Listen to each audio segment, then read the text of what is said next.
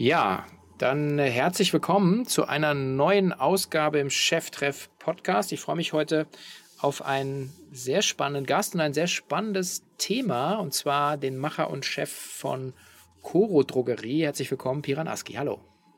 Hi, freut mich. Herzlich willkommen zu Cheftreff, dem Future Retail Podcast von Sven Ritter. Im Gespräch mit den Machern und Innovatoren der digitalen Handelsszene.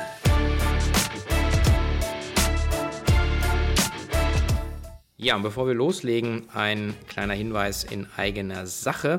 Wer es noch nicht mitbekommen hat, ab 22. Juni startet wieder die K5 Digital in ihrer zweiten Ausgabe, jeweils von morgens 10 bis nachmittags um 17 Uhr streamen wir live im Rahmen des K5 TV Livestreams wieder das Who ist Who der deutschsprachigen Handelsszene und zum ersten Mal auch im Rahmen einer sogenannten K5 Global Edition auch viele coole Unternehmen aus dem europäischen Ausland, aber eben auch von anderen Kontinenten. Also es lohnt sich reinzuschalten, einfach auf k5.de oben im Header registrieren. Und äh, dort kommt ihr dann in den neu gelaunchten K5 Club und äh, lohnt sich auch dort, sich wirklich einmal umzuschauen. Viele neue Networking-Formate warten auf euch, also auch ein bisschen was Neues im Gegensatz zur ersten Ausgabe. Also einfach mal reinklicken und ähm, sich noch das kostenlose Ticket hier sichern. Also die K5 digital vom 22. Juni bis 1. Juli, jeweils Dienstag bis Donnerstag, einfach mal reinschalten. Ja, und so ein Event wie die K5 Digital bedarf natürlich auch der Unterstützung einiger toller Partner. So ein Partner ist die Firma ScalaPay. ScalaPay ist nach eigener Aussage die einfachste Ratenzahlung der Welt, denn jeder Einkauf ab einem Euro Einkaufswert kann mit drei Raten zu 0% Zinsen ja, abgezahlt werden. Und ähm, ScalaPay ist nach eigener Aussage eben nicht nur eine Bezahlmethode, ähm, sondern auch gerade aus Händlersicht, die ScalaPay einsetzen, ist ScalaPay ein Business Booster, der den Händlern im Schnitt 11% mehr Conversion, 48% höhere Warenkörbe, 68% Wiederkaufrate binnen der ersten drei Monate äh, liefert und sogar nach eigener Aussage die Retourenquote auf 30% senken helfen kann. Mit ScalaPay sind die Händler auf der sicheren Seite, denn sie erhalten den gesamten Einkaufsbetrag sofort. Und warum ähm, ScalaPay eine Payment as a Shopping Lösung ist, im Sinne von Buy Now, Pay Later, das erfahrt ihr am 1. Juli um 12 Uhr in der Session mit ScalaPay im Rahmen der K5 Digital. Also einschalten am 1. Juli um 12 Uhr die Firma ScalaPay im Livestream im Rahmen der K5 Digital einfach mal reinschalten. Ja, für alle die, die ähm, euch noch nicht folgen auf den diversen Social-Media-Kanälen, wer bist du, was machst du? Ja, ich bin, wie du vorgestellt hast, Piran, einer von drei Geschäftsführern von Coro. Ich habe Coro tatsächlich ähm, damals nicht mitgegründet, aber das ist vielleicht äh, nochmal eine kleine Extended-Geschichte.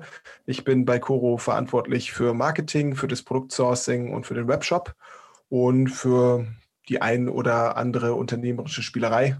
Und ja, aktuell vielleicht, was kann man noch über Coro schnell sagen? Wir sind knapp 140 Mitarbeiter äh, im Berliner Office, ähm, haben eine externe Logistik, da arbeiten nochmal 50 bis 70 Mitarbeiter für Coro, die täglich äh, kommissionieren und die Pakete rausbringen.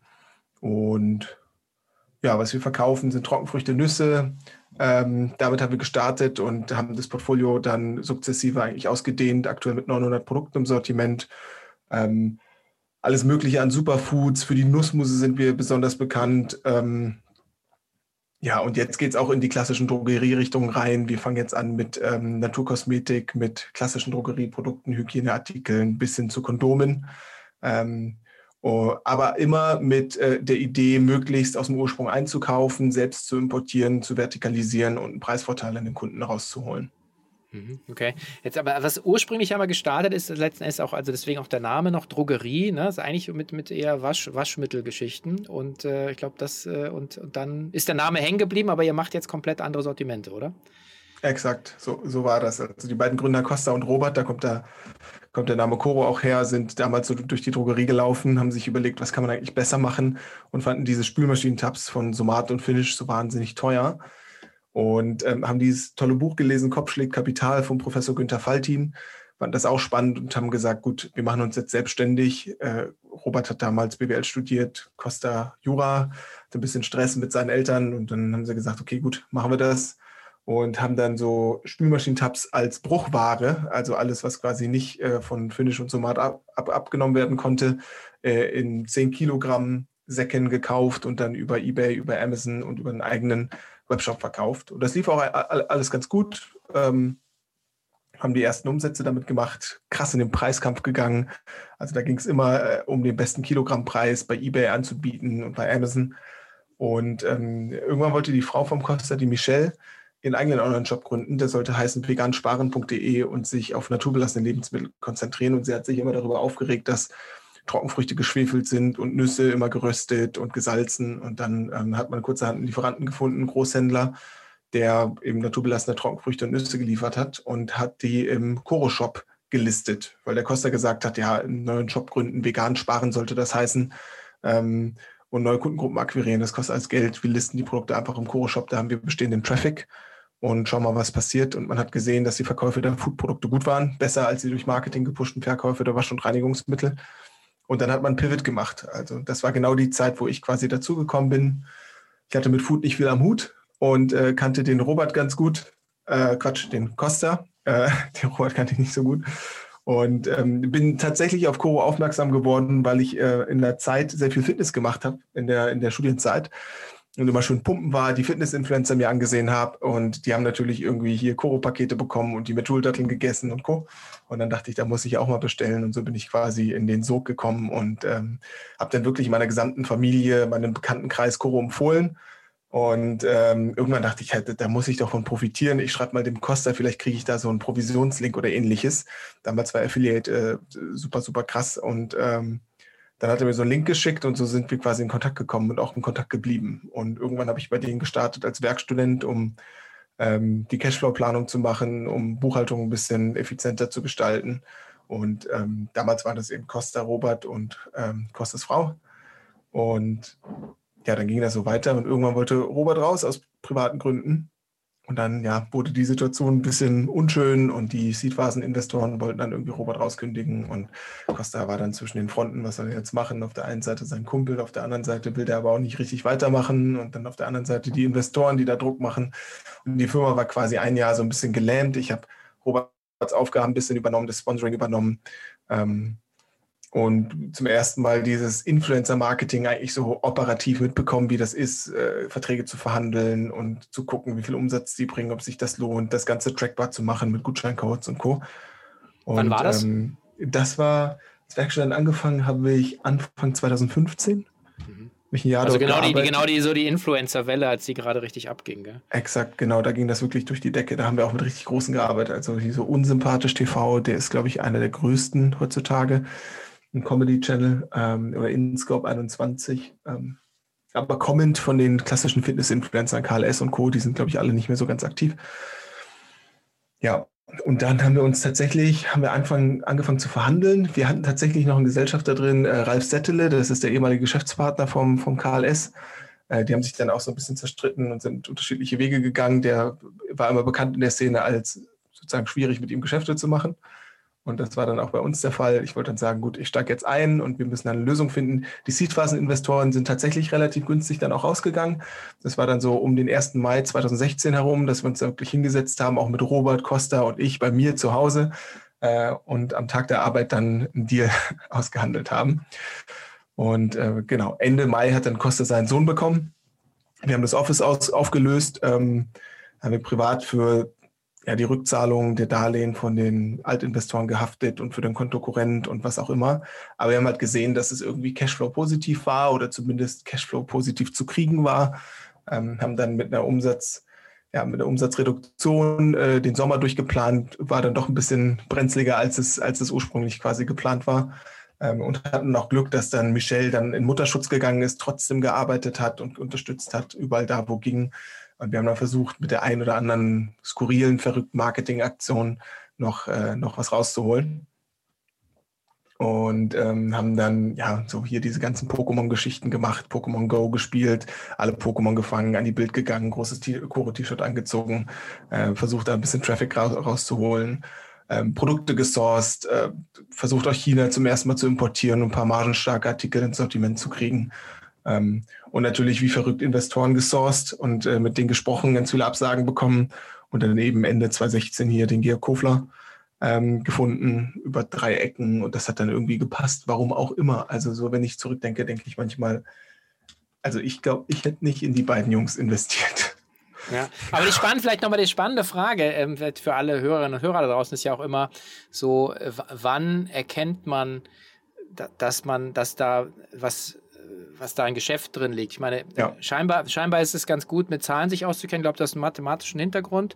Äh, dann ja. ist es wahrscheinlich keine schlechte Voraussetzung, die Cashflow-Planung selber gemacht zu haben. Ähm, aber dennoch muss man ja erstmal die, äh, forgive my French, die Eier in der Hose haben und, äh, und dann zu sagen, man, man investiert in etwas, was von außen damals wahrscheinlich aussah wie so ein fallendes Messer. Ja, ja. Ja, das war halt genau das. Also der Umsatz ist tatsächlich zurückgegangen, aber ähm, man hat ja trotzdem gesehen, dass da irgendwie Umsatz reinkommt und tagtäglich Stammkunden auch weiter, weiter ähm, bestellen. Wir haben dann so eine Stammkundenanalyse gemacht. Äh, unser Stammkundenanteil ist quasi gestiegen. Also Co hatte immer so einen festen Kern von Stammkunden, die einfach immer und immer wieder bestellt haben. Und ähm, das kam uns natürlich zugute. Und wenn man das sieht und sieht, da kommen irgendwie 3.000, 4.000 Euro am Tag irgendwie rein, dann gibt es einem natürlich Confidence, da Geld zu investieren. Und wenn dann irgendwie das auf Deal-Ebene gut ist, selbst wenn der Umsatz dann leicht rückläufig ist, kann das schon Sinn machen. Und Marketingbudgets waren mehr als halbiert, ich glaube auf ein Drittel, aber der Umsatz ist halt nur irgendwie um knapp äh, 30 Prozent zurückgegangen. Das heißt, also die Stickiness der Kohorten war relativ stark. Also die Stammkundenquote, am Ende war das irgendwie, ja, war das, hat sich das irgendwie gut angefühlt. Und letztendlich, ich habe auch basierend auf dem Umsatz, den wir gemacht haben, wir haben ja trotzdem eine Million umgesetzt in 2016, habe ich 18.000 für die Anteile gezahlt, plus nochmal 20.000 als Darlehen. Klar, ist viel Geld, aber ist gemessen am Umsatz jetzt auch nicht die Welt. Nee, nee, klar. Aber gut, aber es ist ja mal relativ zu dem, was man zur Verfügung hat. Ja, für jemanden, der jetzt, ich, 20 Jahre im Geschäft ist, sagt ja 20.000, kein Problem, mache ich ein Angel Investment und du hast ja, ja im Prinzip dein Erspartes alles, eingenommen. Ja. ja. ja, nee, aber you, you chipped it all in. Ich meine, da ist natürlich die coole Story, ist ja, du hast da deine, deine uh, Trading Card Sammlung äh, im Prinzip versilbert. Ne? Absolut. Ich weiß gar nicht, was jetzt ist, Yu-Gi-Oh! oder Pokémon oder war beides? Ja, die Bild hat immer Lust, die Sachen so umzuframen, wie es ihr gefällt. Ja. Ähm, ist auch bekannt dafür. Ähm, und ich habe tatsächlich professionell Yu-Gi-Oh! gespielt. Also wenn man Piran Aski und Yu-Gi-Oh! eingibt, dann findet man ganz viele Videos und Deck-Profiles und was auch immer. Da hatten wir ein professionelles Team und waren auch, glaube ich, kann man so sagen, Europas stärkstes Yu-Gi-Oh!-Team, waren auch bei Stefan Raab und alles. Also war schon ziemlich, ziemlich äh, coole Zeit und habe auch viele Freunde von da noch. Ähm, und da habe ich auch aktiv mit quasi mein Studium finanziert. Karten angekauft in Europa und dann nach Amerika verkauft, weil es da bestimmten Preisgap gab. Und ähm, ja, das war dann auch die Sammlung, die ich quasi komplett aufgelöst habe. Und Pokémon war eben dieses Pokémon Go-Thema, dass äh, das haben wir halt quasi dann gemacht, als ich bei Cora eingestiegen bin, so ein bisschen als Marketing-Gag-Aktion. Ich habe mir das runtergeladen, fand es ganz lustig, das Spiel, und habe dann irgendwann gedacht, gut, wenn wir jetzt alle Pokémon hätten und dann irgendwie an die Zeitung gehen würden, das wäre doch eigentlich ganz spannend. Und das hat dann tatsächlich geklappt. Da habe ich alle meine Freunde eingespannt und dann hatte ich noch irgendwie Freunde in Japan und Co., weil es gab Pokémon, die man eben nicht in Deutschland fangen konnte. Und dann wurde ich als Deutschlands größter Pokémon-Trickser dargestellt. Ah, okay. Ja. Gut, jetzt bist du der, der, der Meister äh, der, der, der Nüsse und Trockenfrüchte. Ähm, und äh, ich meine, vielleicht auch nochmal zur Einordnung, wo steht ihr heute? Ich meine, die, die eine Million hat sich ja hier schon vervielfacht. Ne? Also ist ja schon eine beeindruckende Reise, die ihr jetzt da hingelegt habt. Ja, also es ist dann sukzessive gewachsen. Also 2016 mussten wir den Laden irgendwie profitabel drehen, weil wir keine Kohle hatten. 2015 waren wir bei anderthalb Millionen Euro Umsatz, ich glaube bei 150, 200.000 Loss. Ähm, und 2016 waren wir bei einer Million Euro Umsatz plus minus null. Ich glaube, minimal kleiner positiver EBIT. Ähm, ja, dann haben wir eben dieses Investment bekommen vom Kofler, das waren 750.000 Euro. Dann haben wir Mitarbeiter eingestellt, wirklich alles falsch gemacht, was man so falsch machen konnte. Ein Buchhalter vom Arbeitsamt eingestellt. Also kann ja immer Fälle geben, in denen das funktioniert. Bei uns hat es leider nicht funktioniert. Mhm. Ähm, ja, da, da, dann, das waren eigentlich ganz lustige Geschichten, sind aber, glaube ich, separates Thema. aber ja, genau, dann haben wir 2017 äh, mit ähm, 2 Millionen abgeschlossen, mit einem kleinen Loss, 2018 mit äh, dreieinhalb ungefähr, auch mit einem kleinen Loss. Also wir waren nie, wir hatten auch nie diese Rocket, Rocket Internet Mentalität, große Gelder zu verbrennen und Riesenkapital einzusammeln die nächste Runde nach der anderen zu machen ähm, hatten das irgendwie, weil wir aus so einem Bootstrapping-Thema irgendwie kamen. Und deswegen waren wir also im Nachhinein betrachtet immer kapitaleffizient. Ähm, aber damals, als wir dann irgendwie an 150, 200.000 Euro im Jahr verbrannt haben, dachten wir natürlich, scheiße, wir haben fucking 200.000 Euro. Also Umsatzwachstum, okay, schön und gut, aber wir haben 200.000 Euro verbrannt. Das war schon irgendwie, das hat auch irgendwie wehgetan. Ja, und musste, haben wir Gespräche mit den Investoren, die haben gesagt, Jungs, nicht so schlimm, ihr habt ja den Umsatz auch verdoppelt, also passt. Da dachten wir, okay, gut, dann äh, ist das ja gut. Aber also wir haben da natürlich Testings gemacht und äh, im Grunde haben die natürlich unsere unternehmerischen Fehler auch bezahlt. Ja, und dann nach 2018 dreieinhalb Millionen sind wir bei 2019 bei fünfeinhalb rausgekommen. Und 2020 haben wir schon Anfang 2020 gemerkt, das geht das sozusagen geht jetzt wirklich ab. Da haben wir dann irgendwie im Monat 800.000 Euro umgesetzt und dachten, na okay, gut, das geht schon mal in eine Richtung, die anders ist als 2019. Und dann kam halt Corona noch dazu, hat uns nochmal so ein 30, 40 Prozent Uplift gegeben und dann haben wir 2020 mit 20,5 Millionen ungefähr umgesetzt. Mhm. Aber würdest du sagen, das ist der Corona-Effekt oder auch so generell so ein Trend äh, Richtung äh, Lebensmittel online äh, kaufen, der, der sich da jetzt auch verfestigt? Ich, ich glaube beides. Also ich mhm. glaube, durch Corona verfestigt sich dieser Effekt noch stärker oder beschleunigt sich dieser Effekt. Ähm, bei uns ist es natürlich auch so ein Markenthema und so ein Sortimentsbreitenthema. Je mehr ich Produkte ich habe, desto holistischer werde ich eigentlich wahrgenommen als Einkaufsalternative teilweise schon. Und desto stärker sind die Habit-Strukturen, die sich eigentlich bei den Kunden bilden. Bestellen dann quasi immer wieder und haben ihre zwei, drei, vier Produkte, die eigentlich zu ihren Choro-Staples gehören, die sie alle drei Monate oder sowas bestellen. Und ähm, ja, das haben wir dann wirklich, wie gesagt, 2020 hat dann alles so ein bisschen draufgeprasselt. Da waren wir wirklich schön breit im Sortiment, hatten mal über eine Sortiments, sozusagen, ähm, über eine ganz, über eine schöne Breite, ein diversifiziertes Sortiment und äh, haben dann auch eine, noch so ein Re, nicht Rebranding gemacht, aber so, so ein Facelift und haben alle Produktfotos neu gemacht, weg von diesen langweiligen Freistellern, die jeder Online-Shop hat, hin zu so richtig pastellfarbenen, äh, schönen kommerziellen Produktbildern, äh, so wie man es eigentlich aus Amerika kennt. Und das, das war, ich glaube, das hat richtig viel geholfen. Also zumindest in der Conversion haben wir es gesehen. Natürlich kann man das immer so schwer attribuieren. Also so direkt, das kommt jetzt auf jeden Fall von den Fotos. Aber ich bin stark der Meinung, dass es, dass ein großer Teil auch äh, so einem Facelift ähm, zu, attribu zu attribuieren ist.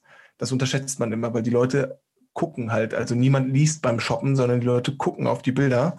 Und wenn die natürlich ansprechender, besser aussehen, kannst du dich damit schon ein Stück weit diversifizieren. Und dann gewinnst du halt diese leichte Elastizität bei den Preisen. Mhm.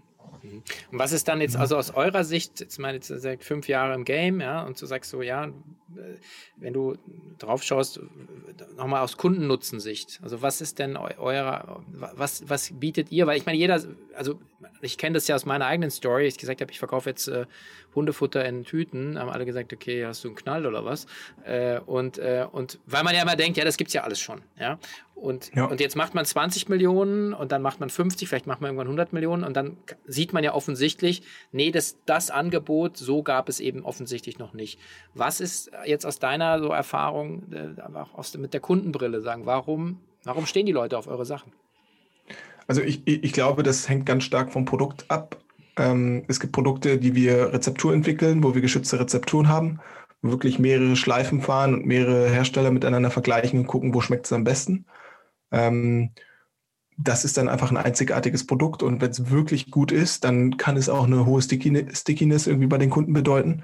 Die probieren das dann, finden es klasse, bestellen das immer wieder nach. Ich glaube, das ist sozusagen so ein bisschen der Margentreiber, weil diese Produkte natürlich irgendwie ein bisschen flexibler sind, am Ende das Geschäftsmodell auch tragbar ähm, machen. Und auf der anderen Seite ist es eben ähm, dieses Preis-Leistungs-Verhältnis bei, ich nenne es mal Commodities, also sehr vergleichbaren Produkten wie roten Linsen oder Haselnüssen, Cashewkern oder was auch immer wenn ich jetzt irgendwie Veganer bin, hohen Cashew-Nussverschleiß habe, dann kann ich entweder sozusagen im, was mache ich denn dann? Also irgendwann google ich dann Cashewkerne online günstig kaufen, Großpackung oder so und dann versuchen wir preislich und vom Listing her und vom Angebot her irgendwie möglichst attraktiv zu sein. Und das ist eben genau das Kernthema, also dieser strukturelle Vorteil, dass wir uns sagen, wir sind maximal flexibel in der Verpackungsart und Größe und wollen dadurch Handelsstufen überspringen, weil wir dann zu den Herstellern gehen können und sagen können, okay, was hast du denn für Verpackungsmöglichkeiten? Wir brauchen eben nicht diese kleinen 100 Gramm Verpackungen mit bedruckter Folie, Displaykarton, einzelhandelsgerecht und genormt. Das funktioniert meistens nicht mit den Herstellern, mit den großen Herstellern zumindest, sondern wir können sagen, okay, statt 10 Kilogramm machen es doch ein Kilogramm. Dann kriegst du ein kleines, weiß ich nicht, 20 Cent pro Kilogramm mehr ähm, packst du einfach ein Schwarz-Weiß-Label drauf. Unsere Designsystematik ist auch so, dass sie überall auf der Welt gedruckt werden kann mit einfachsten Mitteln. Und das muss eben gerade nicht einheitlich aussehen, sondern genau diese Flexibilität nutzen wir in der Lieferkette aus, um gute Preise zu realisieren. Und diese Preisvorteile geben wir dann am Ende auch weiter. Mhm. Und, das aber der, der Kunde ja. muss aber natürlich schon mit in, in Großpackungen denken bei euch, ne? Exakt, also schon, exakt. muss schon sagen, okay, drei Monatsbedarf, gefriergetrocknete. Himbeeren, äh, here we go. Ja. Richtig, richtig. Also Zielgruppe sind wirklich die Leute, die bereit sind, online absolut gesehen etwas mehr Geld auszugeben für einen guten Preis pro 100 Gramm. Mhm, genau. Also absolut gesehen muss ich mehr auf den Tisch legen, aber genau, wenn, ja. ich, wenn, ich, rechnen, wenn ich rechnen kann, dann mache ich, mach ich einen guten, mache ich ein Schnäppchen. Okay. Ja, ja. Ähm, jetzt macht ihr, macht ihr relativ äh, wenig so klassisches Marketing, sondern ihr seid, hast ja vorhin auch schon gesagt, sehr früh reingegangen in die Fitness-Influencer-Szene oder generell so. Wie funktioniert das eigentlich auch heute? Ich meine, wenn man 2015 die Welle gesehen hat, ich hatte ja auch hier schon viele Gesprächspartner, Monique Höll von Hello Body, die genau diesen, diesen Upswing mitgenommen haben und, und dann immer die Frage, wenn man das heute duplizieren wollen würde, wäre es wahrscheinlich sehr viel schwieriger. Ich habe, glaube ich, habe es bei Instagram so 180.000 Follower. Also welche Kanäle funktionieren heute auch anders? Also was ist da so die Strategie? Wie, wie intensiv spielt ihr das heute noch? Oder seid ihr jetzt schon so weit äh, auch als Marke bekannt oder als Einkaufsquelle bekannt, dass ihr das gar nicht mehr so intensiv machen müsst? Also ich glaube, wir machen das intensiver denn je. Ähm, mhm. Wir geben, glaube ich, im Monat, also was heißt, glaube ich, ich weiß es, wir geben im Monat mehr Geld für Influencer-Marketing aus, wie wir es nie ausgegeben haben. Ähm, die Preise werden teurer, aber was wir auch merken, ist, dass wir mit zunehmender Markenbekanntheit etwas mehr quasi Verhandlungsspielraum uns gewinnen. Also es sind immer zwei Faktoren. Habe ich ein gutes Image als Marke? Ähm, wie flexibel einbindbar bin ich in den täglichen Stories oder wöchentlichen Stories der, der äh, Kooperationspartner. Und ähm, was war das dritte eigentlich? Zumindest hast du zwei angegeben. Ja, das war es eigentlich. Genau, das Image ist ja so ein bisschen stark verworren mit, wie ist mein Mehrwert gegenüber dem Endkunden. Und ja, ja, also ich weiß nicht, ich würde sagen, Hello Body hat es genau richtig gemacht, aber ich glaube, meines Erachtens manchmal kriegen die auch so ein bisschen negatives Feedback auf den ganzen äh, Influencer-Posts und so weiter und so fort. Also sozusagen, ich glaube, die haben nicht zumindest durchweg positives Feedback und dann gibt es immer Influencer, die dann sehr vorsichtig damit sind oder keine Kooperation mit solchen Marken eingehen, weil die eben auch ihr eigenes Image so ein bisschen fürchten. Das haben wir nicht und das spielen wir natürlich auch aktiv aus. Wir sagen den Leuten dann einfach, gut, das ist wie eine Kooperation und da greifen wir natürlich ein bisschen hoch und sagen, wie eine Kooperation mit einem DM oder mit einem Aldi oder Lidl. Wir verkaufen einfache Lebensmittel, haben niedrige Margen und dadurch, das ist quasi unsere Argumentation, ähm, wie wir dann auch eigentlich relativ humane TKPs rausholen. Ist aber trotzdem teuer und wird auch immer teurer. Mhm, okay. Und du hast gerade selber angesprochen, also ja, meine, die Idee ist, so Handelsstufen rauszuschneiden, also direkt äh, vom, vom, vom Lieferanten ähm, die Abfüllung zu machen, direkt an den Endkunden. Jetzt ähm, arbeitet ihr, ich weiß, ihr habt ein bisschen was gemacht mit DM und Co. Also geht ihr auch, sagen, ist das eine Idee, in Handel reinzugehen? Also absolut. Ja? Ja, okay. absolut, absolut. Also es ist natürlich äh, strategisch klingt es erstmal so ein bisschen konträr zu dem, was wir eigentlich machen wollen, mit, wie du schon gesagt hast, Handelsstufen überspringen und eben auch Handel überspringen. Vor allem, je näher eine Handelsstufe witzigerweise am Kunden dran ist, desto höher ist eigentlich der Margenchunk, den sich diese Handelsstufe nimmt. Also wenn sich ein Einzelhändler 40 Prozent nimmt, nimmt sich ein Großhändler so um die 20 Prozent, ein Importeur, da sind es nur noch 10 Prozent, Exporter sind 5 Prozent. Natürlich, wenn es dann irgendwie monopolartige Strukturen werden, dann geht das nochmal durch die Decke, aber ähm, und dann beim Bauern hin ist es dann schon sehr, sehr marginal. Und ähm, das heißt, wenn wir eigentlich vorne den Einzelhändler rausnehmen, dann sparen wir uns am meisten ein und den wir hinzuzufügen, ist halt natürlich äh, so ein bisschen konträr eigentlich zu dem, zu dem, zu der, zu der Mission oder Vision, die wir haben, aber es ist trotzdem eine, finden wir, sinnvolle Zwischenstrategie, die wir, die wir haben. Wir glauben einfach, wenn wir gerade mit den innovativen Produkten in den Handel gehen, die wir selbst entwickelt haben, wo wir halt auch ein bisschen mehr Margenflexibilität haben, dann schaffen wir äh, eine Brand Awareness, die wir sonst vielleicht nicht kriegen würden. Und wenn wir es gut machen, auch eine profitable Brand Awareness. Das wenn ein Kunde ist im DM und sich irgendwie die Produkte anguckt von Coro, gibt es vielleicht einen gewissen Prozentsatz, die dann auch irgendwie online gucken und dann denken, ach cool, das Pistazienmus gibt es ja auch in größeren Packungen. Und dann holen wir uns darüber quasi den Customer Lifetime Value wieder. Mhm. Naja, und, und du kommst dem raus. Ich hatte jetzt hier auch äh, viele, viele, ehrlich gesagt, äh, äh, wie sagt man, Nahrungsmittelplayer hier schon im Gespräch und jeder sagt eben, naja, ich habe halt meine Zielgruppe, bei euch dann irgendwie, ähm, also Fitnessleute, wahrscheinlich äh, was, Yoga, gesundheitsbewusst, ja, ist ja alles so, ja, aber jetzt, also ein Vorurteil, der wahrscheinlich stimmt und wenn er sagt, aber in die, in die Fläche gehst, das ist ja, das du beschreibst, hast du eine ganz andere Reichweite, ja, und du hast äh, und, und, und viel mehr Leute stolpern letzten Endes auch über die Produkte, sei es mein Müsli oder so, hast du ja auch immer gesehen, sagt, auf einmal sind halt die, die Dinger dann im Regal und nicht mehr nur online bestellbar. Ähm, ja. Das heißt, gibt es ja konkret schon Pläne, also auch ähm, in, in, die, in die Handelsflächen zu gehen? Ja, ja, also wir sind im Alnatura schon drin, im, in allen deutschen Märkten. Wir strugglen so ein bisschen mit diesem mit dieser Dattel-Haselnuss-Creme. Das ist ein, unser absoluter Topseller und unser Produktionspartner kommt da nicht so richtig hinterher.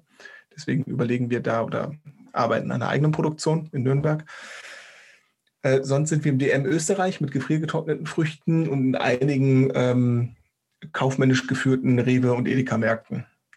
In Müller sind wir noch drin, aber auch nicht in allen Märkten, ungefähr einem Drittel der Märkte. Und wir sprechen jetzt aktuell mit einem ja, sehr, gro ja, einem sehr großen Drogisten, der gut zu uns passt, mit dem wir eigentlich Anfang Juni starten. Okay. Ja, drücke ich die Daumen. Ähm, ich hoffe, das klappt auch. Also es ist echt ein Riesending und ja, wir haben immer wieder Bammel, wenn irgendwas vom Lieferanten kommt und Subject irgendwie eilt und sowas und da müssen wir dann mal gucken. Okay, gut. Ähm, wie verteilt sich die Umsätze so international? Also online? Ihr seid ja auch äh, schon, schon europaweit aufgestellt, ne?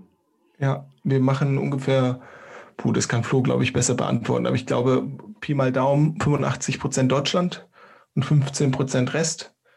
Ähm, wir sind natürlich hier Österreich, Schweiz noch relativ gut. Sehen wir mal zum Dachraum und ähm, Frankreich, Italien folgen. Die sind ähnlich stark, wachsen auch gut. Also in den beiden Ländern wachsen wir auch stärker als in Deutschland. Hm, wir haben jetzt vor kurzem mit Portugal gestartet und ähm, davor mit Spanien. Die beiden wachsen auch ganz gut. Niederlande, UK haben wir auch, haben wir auch früher gestartet, laufen nicht ganz so gut, wie wir uns das vorstellen. Dänemark haben wir jetzt gestartet, da leben ja auch einige Deutsche, das funktioniert auch ganz gut. Finnland haben wir auch, äh, Polen auch, die laufen so lala. Ähm, aber ja, also wir gehen überall rein. Also Polen haben wir auch gestartet. Das läuft, habe ich, weiß ich gar nicht, ob ich das schon gesagt habe. Polen und ja, Finnland. Ja, genau. doppelt müssen wir einmal abziehen. Aber die Frage, die ich natürlich ja. habe, ist, ja, Social Chain hat ja, in, hast du ja Ende 2016 eingestiegen, der Kofler. Jetzt gab es nochmal eine, eine Kapitalrunde, wo nochmal, also zumindest habe ich es gelesen, 6 Millionen Euro reingeflossen sind. Das ist immer die Frage, ähm, was, was macht ihr mit dem Geld? Was ist sozusagen, was ist sozusagen der, was ist das Wachstumsplay, was ihr spielt? Also ist es, ist es halt, es ist mehr Ware, mehr Sortiment, äh, Internationalisierung, äh, andere Kundengruppen? Gruppen, andere Kanäle? Ja, eigentlich alles. Also tatsächlich, ich, ich, das ist immer so eine doofe Antwort, weil es halt einfach so ein bisschen nee. von Unfokussiertheit äh, sozusagen zeugt. Aber ähm, nee, also wir wollen äh, definitiv mehr Länder machen, aber auch die Länder, die wir jetzt haben, die können wir damit befeuern, indem wir das Sortiment einfach breiter machen. Ich glaube, unser größter Hebel ist einfach wirklich ein breiteres Sortiment zu, zu liefern ähm, und da aber keine Abstriche in der Qualität zu machen. Also nicht, dass wir auf einmal irgendwie doppelt so breit werden, aber auf einmal die Produktqualität aus den Augen verlieren. Das wird, glaube ich, nicht funktionieren, sondern dass wir einfach weiter schauen, dass wir im Sourcing stark bleiben und das Sortiment wirklich sukzessiv erweitern in neuen, neuen Bereichen. Uns einlesen in eben Kategorien wie Hygieneartikel, Naturkosmetik, schauen, was man da machen kann über diese. Und unser Tool ist immer das gleiche. Das ist diese Flexibilität in der Verpackungsart und Größe. Wie oft hat man es eigentlich gesehen, dass man irgendwie eine Tagescreme hat, die hält dann irgendwie einen Monat und dann musst du dir die neue kaufen. Die ist dann in der Tube, die schön bedruckt ist und, und, und. Warum gibt es da nicht einfach irgendwie Nachfüllbeutel, so ein Kilogramm? Die Dinger sind eh fünf Jahre haltbar von dem ich mir dann irgendwie mit so einem Zapfhahn irgendwas rausnehmen kann. Also da kann man, glaube ich, wahnsinnig kreativ werden, um dann irgendwie effizientere oder zumindest für eine gewisse Zielgruppe ähm, attraktivere ähm, Produkte zu bauen. Und das ist, das ist auch das, was mir persönlich Spaß macht. Also ich verbringe ungefähr 70 Prozent meiner Zeit im Einkauf, schaue, dass wir irgendwie neue Produkte herkriegen und aufbauen. Und manchmal geht es nicht. Also äh, vielleicht ein ganz gutes Beispiel, Kaffee. Kaffee, absolut, absolut kaputtes Produkt. Das, das können wir nicht besser machen. Kaffee ist eh viel zu günstig draußen, kostet von Jahr Eigenmarke von Rewe, ich glaube 6,99, Arabica 100 Prozent. Also wir haben kein Angebot von einem Lieferanten bekommen, der uns Kaffee verkauft für 6,99. Gibt es nicht. Die subventionieren das mit anderen Produkten, verdienen selber nichts am Kaffee. Ist echt verrückt. Und ich kann da jetzt auch nicht einfach hergehen und sagen, hey, ich mache fünf Kilogramm, weil A, verliert der Kaffee irgendwann auch sein Aroma. So schnell kriege ich das eh nicht verbraucht. Und B, sind wirklich alle Lieferanten so automatisiert auf diese 1 Kilogramm Beutel, dass 5 Kilogramm immer weniger effizient sind, als einfach dich irgendwo ranzuhängen, was eh schon ein Kilogramm ist. Ja? Und das sind immer die herausfordernden Produkte, wo wir dann überlegen müssen, hm, was können wir denn da eigentlich besser machen? Was machen wir da? Machen wir das überhaupt? Bieten wir das einfach zu einer Nullsumme an und reichen das weiter? Oder verlangen wir dann Premium, weil wir Koro heißen? Oder, oder, oder. Und das, das ist eigentlich diese, genau diese Abstimmung machen Spaß. Aber ich glaube, es gibt auch noch wahnsinnig viele so low-hanging fruits, wo man wirklich einfach eine größere Verpackung nimmt, andere Verpackungsart oder ähnliches und wirklich einfach den Preis um 50 Prozent droppen kann.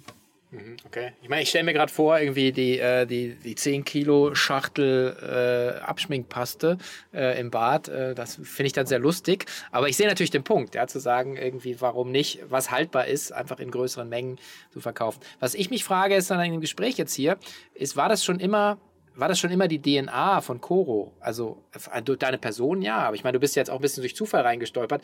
Letzten Endes Produkte selber zu entwickeln und eine eigene Note zu geben. Weil ich meine, was man, was simpel ist, und das ist so Faltin-Style, ja, so finde ich immer so, ja, mach's halt einfach größer, geh direkt zum Hersteller und verkauf's.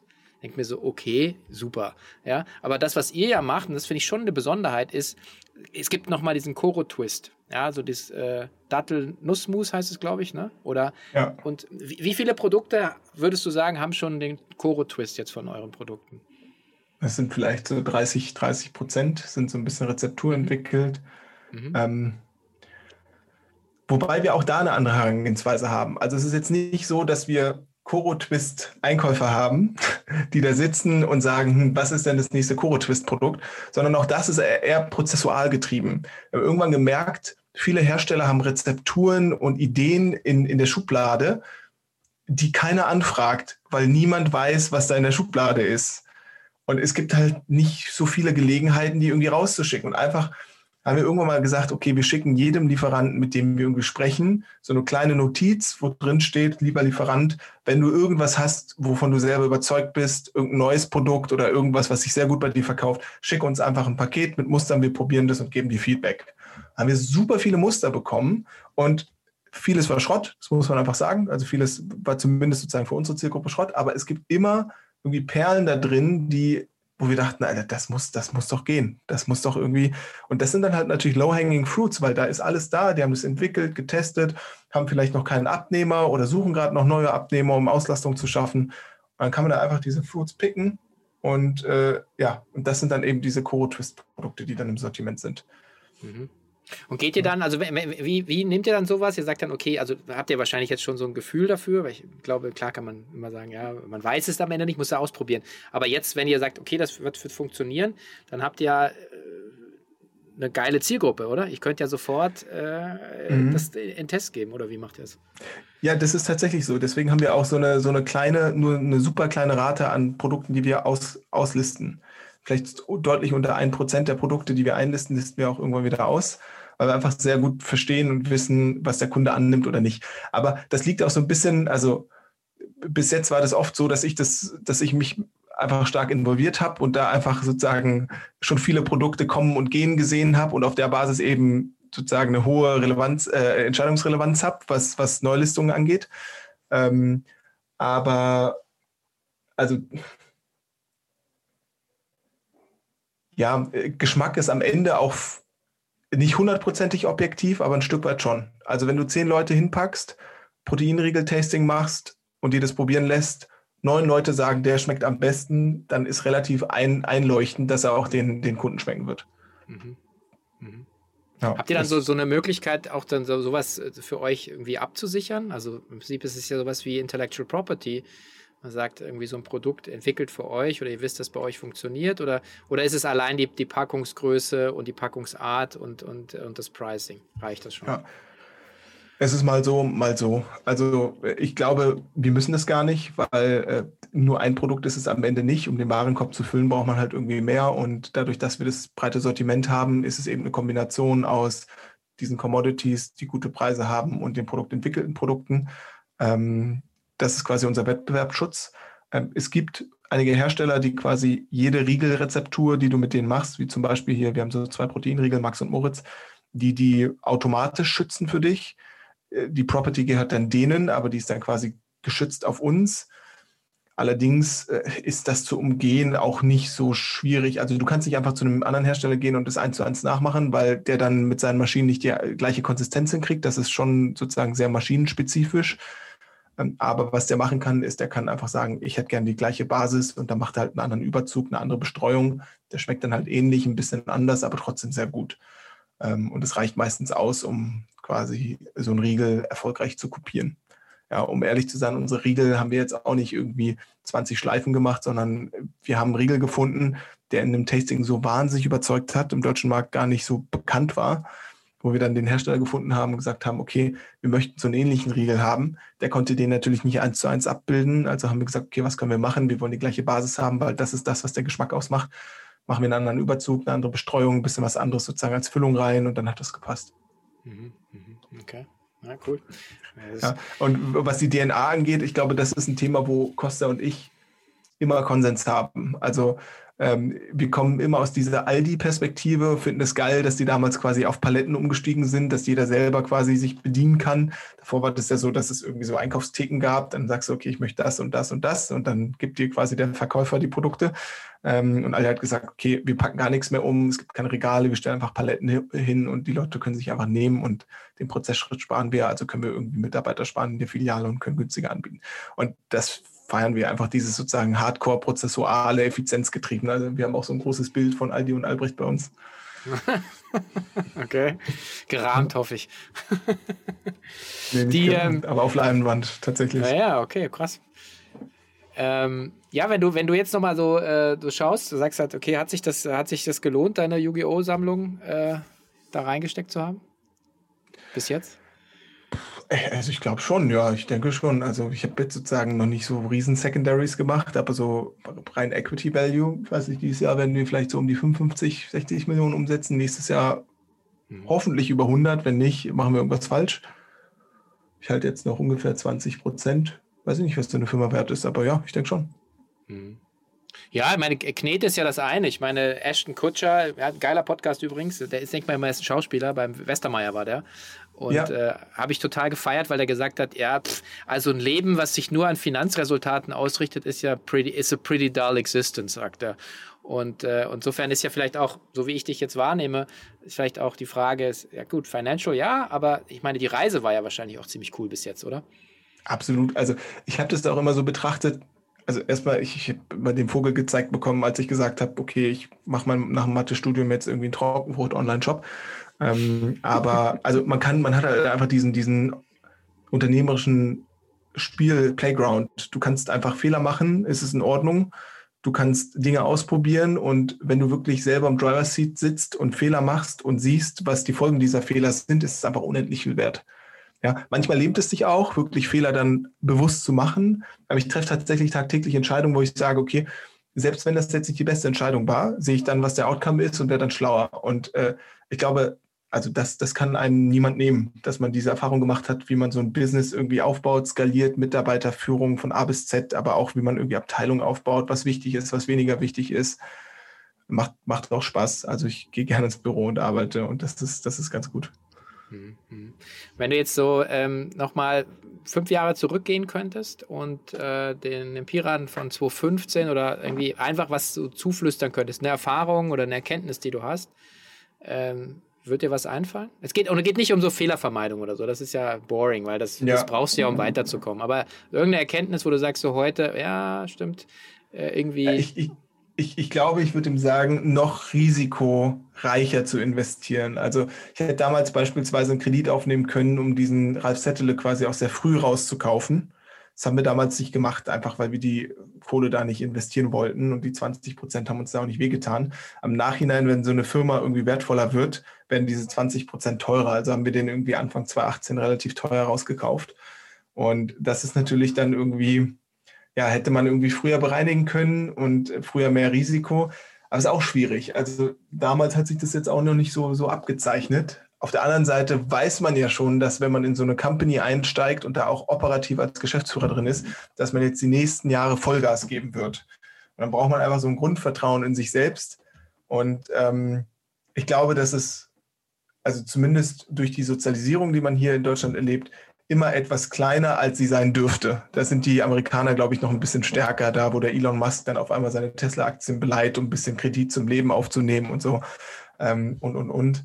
Und ja, ja, das hätte ich dem vielleicht gesagt, aber ja, aber es ist schön, weil es super, weil ehrlich gesagt, es, äh, same here. Ich habe bei mir auch, ich sage das auch immer, bei mir war es auch so, dass ich in den jungen Jahren einfach viel zu klein gedacht habe und dann wie dieses so, ich habe immer gesagt, für mich wäre es so double down on my own skills. Also nicht crazy, aber dann zu sagen, du weißt ja, was du kannst und du weißt, was du siehst und dann musst du es ja immer noch heben. Aber insofern, also ich kann das total nachvollziehen. Äh, und äh, na gut, ist halt ja, aber ist doch schön. Vielleicht gibt es da draußen ein paar Leute, die in einer ähnlichen Situation sind und sich überlegen, ja, und dann jetzt Double Down und All In, weil am Ende, gerade in so einem Alter, wo du jetzt ja auch noch bist oder warst, äh, kannst du ja immer noch mal alles korrigieren. Ja, das ist wahrscheinlich mit 50, 60 ein bisschen anders. Wo geht denn die Reise für euch noch hin? Ähm, also kurz gesagt, Co größer machen. Ähm, wir haben tatsächlich, also eigentlich ganz lustiges, lustige Dynamik in der Geschäftsführung. Costa und ich kommen eher aus so einer Bootstrapping-Perspektive und haben eher so Hacks genutzt, um größer zu werden, um Marketing zu machen. Und Flo kommt eher so aus einer, ich sag mal, konventionelleren ähm, Erfahrung und der sagt halt, ja, okay, wenn irgendwie die CRCs äh, gut genug sind und der CLV stimmt, dann kann ich da einfach in Facebook irgendwie ähm, Millionen von Euro ausgeben, bis ich dann irgendwann sozusagen die, ähm, den, den Breakpoint erreiche und, und so weiter und so fort. Und ja, und wir machen beides so ein bisschen, ähm, aber wir haben relativ viele neue spannende Hacks, äh, über die wir uns quasi auch ein Wachstum erhoffen. Also wir haben jetzt irgendwie einen Verlag gegründet.